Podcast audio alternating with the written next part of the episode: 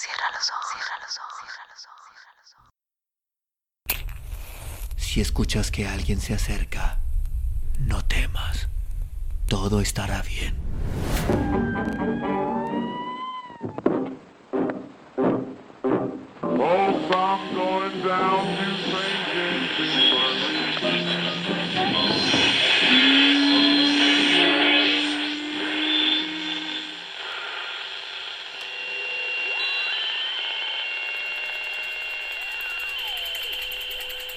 Estás escuchando, Crónica, Crónica el lugar, el lugar donde, donde entra por tus oídos. entra por tus oídos. Bienvenido. Soy Eduvige Spaida. Pase usted. Parecía que me hubiera estado esperando.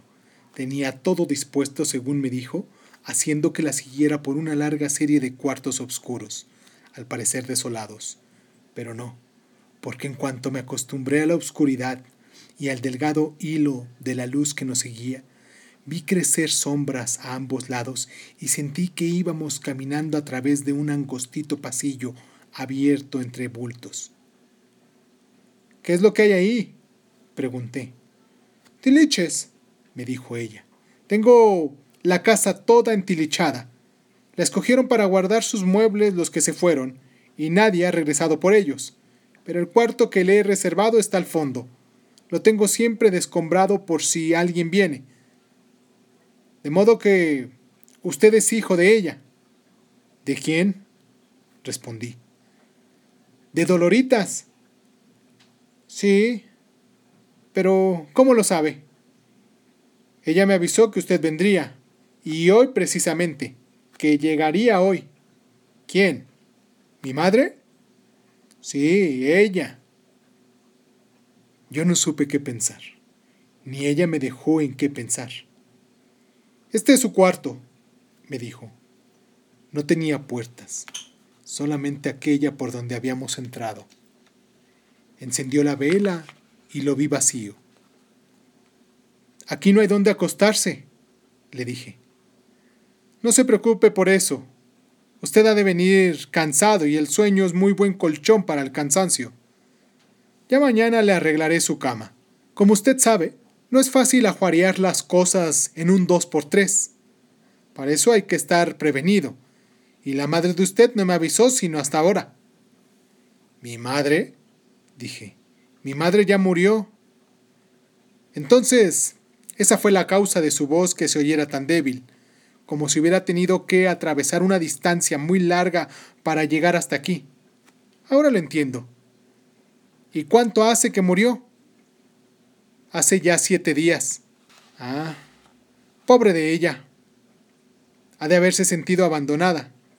Nos hicimos la promesa de morir juntas, de irnos las dos para darnos ánimo una a la otra en el otro viaje, por si se necesitara, por si acaso encontráramos alguna dificultad. Éramos muy amigas. ¿Nunca le habló de mí? No, nunca. Me parece muy raro.